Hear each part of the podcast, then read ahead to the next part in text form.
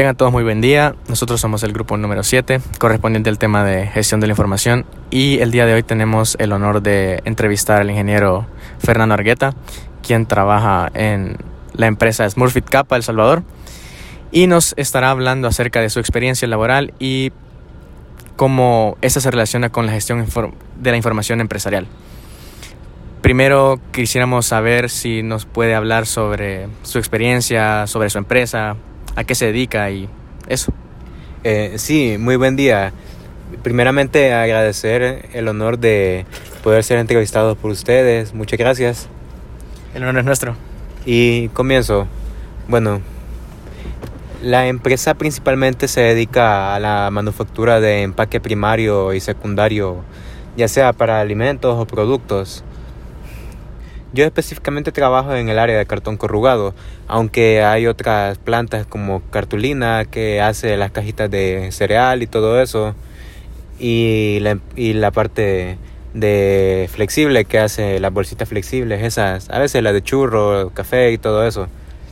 Sí. Bueno, em, mi experiencia en el, en el ámbito laboral, laborando ahí, ha sido principalmente en el área de mantenimiento, reparando máquinas, solucionando fallas.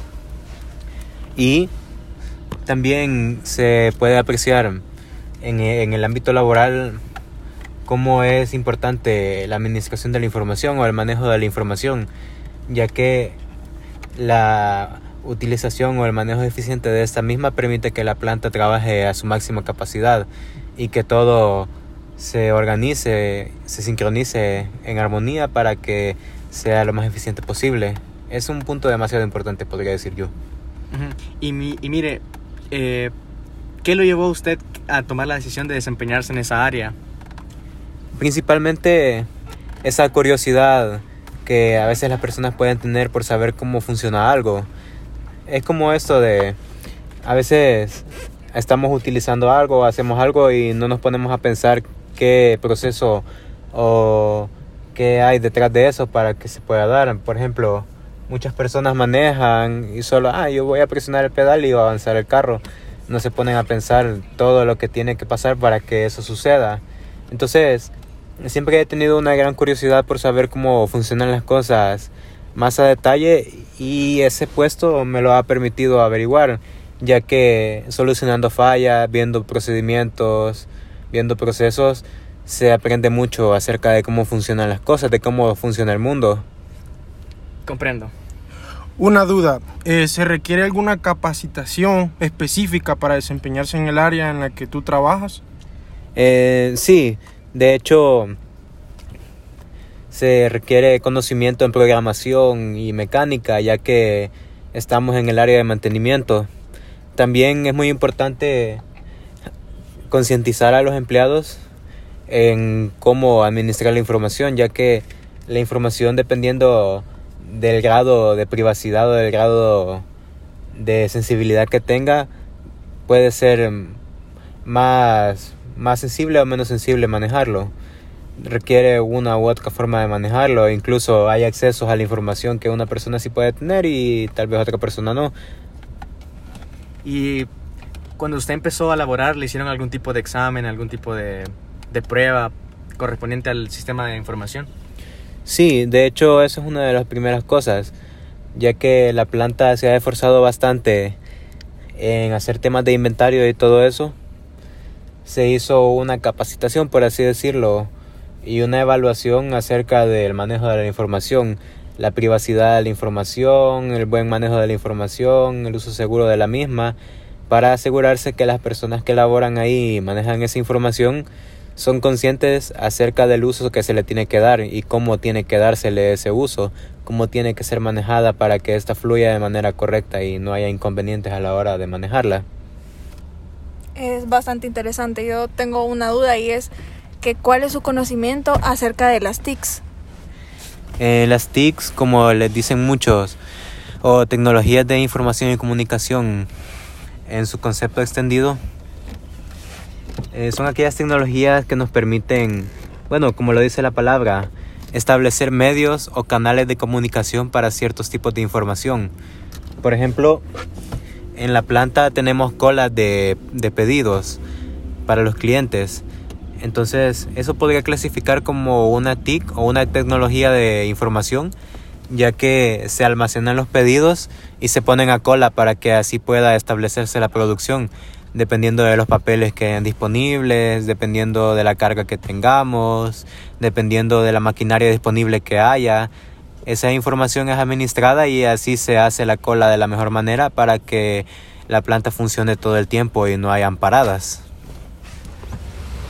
Se dice que estamos en la era tecnológica, más específico en Industria 4.0, por lo que actualmente todo está automatizado y se usan diferentes tipos de herramientas para desempeñarse de la mejor manera. ¿Qué tipo de herramientas o software utilizan en su empresa? Últimamente se ha tratado de establecer, como les digo, las colas de pedidos a través de un servidor interno de la empresa. Eso ha suponido una mejora, ya que antiguamente se llevaba todo por escrito, por así decirlo. Podía ser yo un cliente, mire, quiero una caja tal, estas especificaciones y tal. Entonces ya quedaba escrito que yo quería eso. Eso se pasaba a otro departamento que era el de administración en la planta. Ah, esta caja necesita tales papeles y todo eso. Luego eso pasaba a producción y luego pasaba a manufactura. Y ahí se tardaba bastante porque era todo escrito, era todo papel. Ahora con el nuevo sistema de colas todo es automatizado. El cliente introduce su pedido, luego eso pasa al siguiente departamento a través de la red que tenemos y hacen las dimensiones de la caja, los papeles que necesita, luego eso pasa a la máquina. Entonces la máquina dependiendo de qué otras unidades impresoras estén disponibles, ya que hay diferentes unidades impresoras para cada tipo de caja, hace un pedido u otro. Eso porque la máquina está conectada a red con esa otra y dice, ah, tengo disponible tal. Entonces le dice, ah, entonces voy a hacer este porque está disponible este, para que cuando salga el pedido empiece a trabajar en la siguiente fase de una sola vez. Cosa que antes era bastante difícil de llevar a cabo ya que cada una de las máquinas era independiente. Ahora todo está en red, por así decirlo. Esta máquina se comunica con esta otra, le informa acerca de su estado, su rendimiento, para que esta otra máquina pueda tomar una decisión acerca de si hacer un pedido u otro, para que se trate de llevar el menor tiempo posible para sacar una producción, para tener la mayor rapidez a la hora de trabajar y para siempre tratar de llevar el 100% de su capacidad a la producción. Así evitamos costos por paradas y evitamos tener máquinas estacionadas, por así decirlo. Siempre están trabajando y todo está trabajando de acuerdo a la disponibilidad que hay en otras áreas. ¿Y esos softwares que usted eh, utiliza en, en, su empresa tienen algún nombre? ¿Tienen, ¿Se conocen eh, de alguna manera? Eh, pues si son varios o si solo es uno. Principalmente está el servidor interno de la empresa que es donde se gestionan colas y pedidos. A ese se accede a través de una terminal que está en red con el usuario de cada persona. Ese es un tanto limitado ya que es información un poco sensible. Es información de clientes, información de pedidos y es, por así decirlo, información estratégica. Solo cierta gente, por así decirlo, puede acceder a esa información a través de sus usuarios. No hay un nombre en específico para ese sistema, ya que es algo que fue, ajá, fue diseñado por la misma empresa para administrar sus colas. Otro sistema que hay ahí es el SAP.net. Ese sí es un poco más universal, por así decirlo. Puede ser utilizado en cualquier empresa para hacer inventarios. De hecho, nosotros lo utilizamos en el área de mantenimiento para hacer inventarios de repuestos, relacionar repuestos con máquinas, para saber la disponibilidad que hay de alguna máquina, para saber si se tiene que pedir algo, para realizar pedidos y así. De esa manera podemos optimizar los tiempos también para no buscar un repuesto, sino solo localizarlo en el inventario y pedirlo. Hola, sí, yo te quería hablar respecto a uno de los conceptos que nosotros estamos trabajando y este es data mining. No sé si lo has escuchado y si pudieras darnos como algún ejemplo si se ve aplicado en tu empresa. Eh, sí, de hecho es algo que se está desarrollando bastante en la actualidad.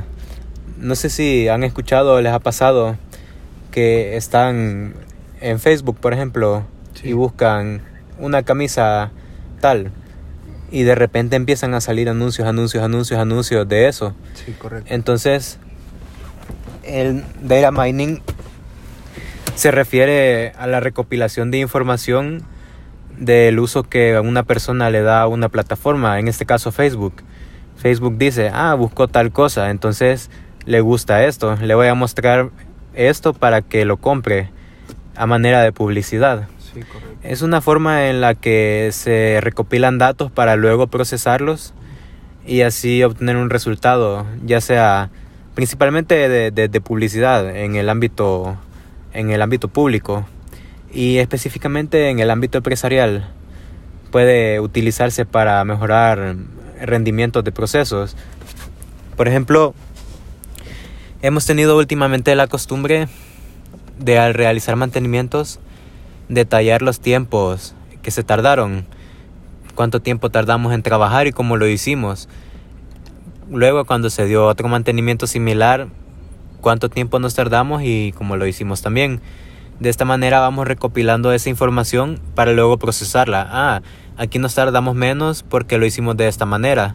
Aquí nos tardamos más porque salió esto.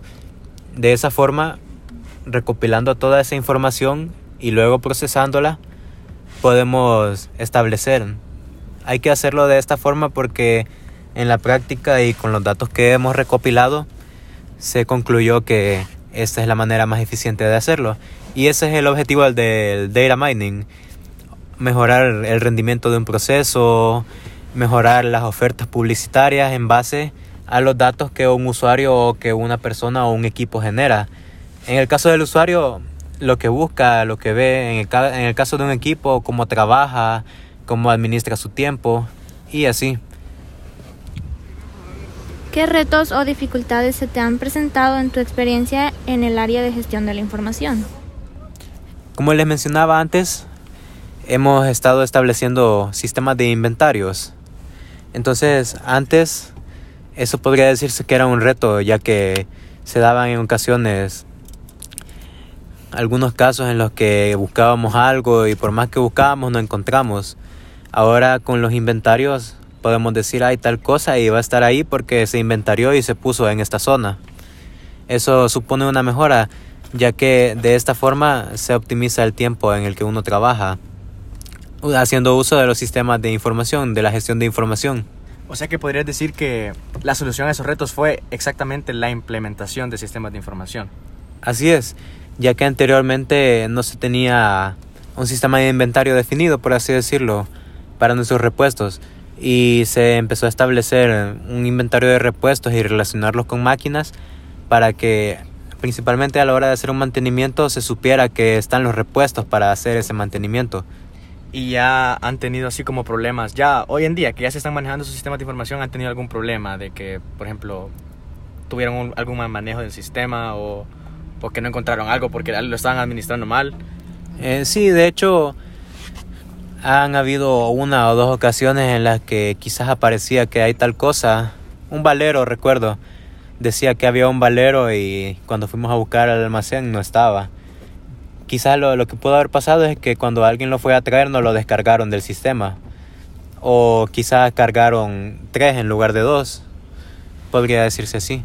Entonces, podría decirse que cuenta como un mal manejo, aunque eso es una, una, un aspecto de mejora, ya que se puede ver cómo mejorar ese aspecto para que no vuelva a pasar y así se optimice aún más el procedimiento. Sí, este, y por último te queríamos preguntar, bueno, le queríamos preguntar qué consejo le daría a todas las, a todas las personas que se decidan desempeñar en este rubro.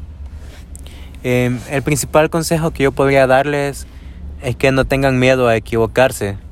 Todos nos equivocamos alguna vez en la vida, pero depende de nosotros cómo vamos a manejar esa situación. Eso sí, el que no tengan miedo a equivocarse tampoco significa que no pidan ayuda o no lo hagan de manera cautelosa. Siempre hay que trabajar de la manera más cautelosa posible, tratando de tomar todo en cuenta, administrando la información de la manera más segura, accionando de la manera más segura y siempre con ayuda cuando se pueda y sin temor a equivocarse. Ok, muchas gracias por su tiempo. Esto ha sido todo. Ha sido una experiencia gratificante y de mucho conocimiento. Esperamos poder tenerlo en alguna otra edición. Y bueno, hasta la próxima. Hasta la próxima y muchas gracias por haberme invitado. Gracias.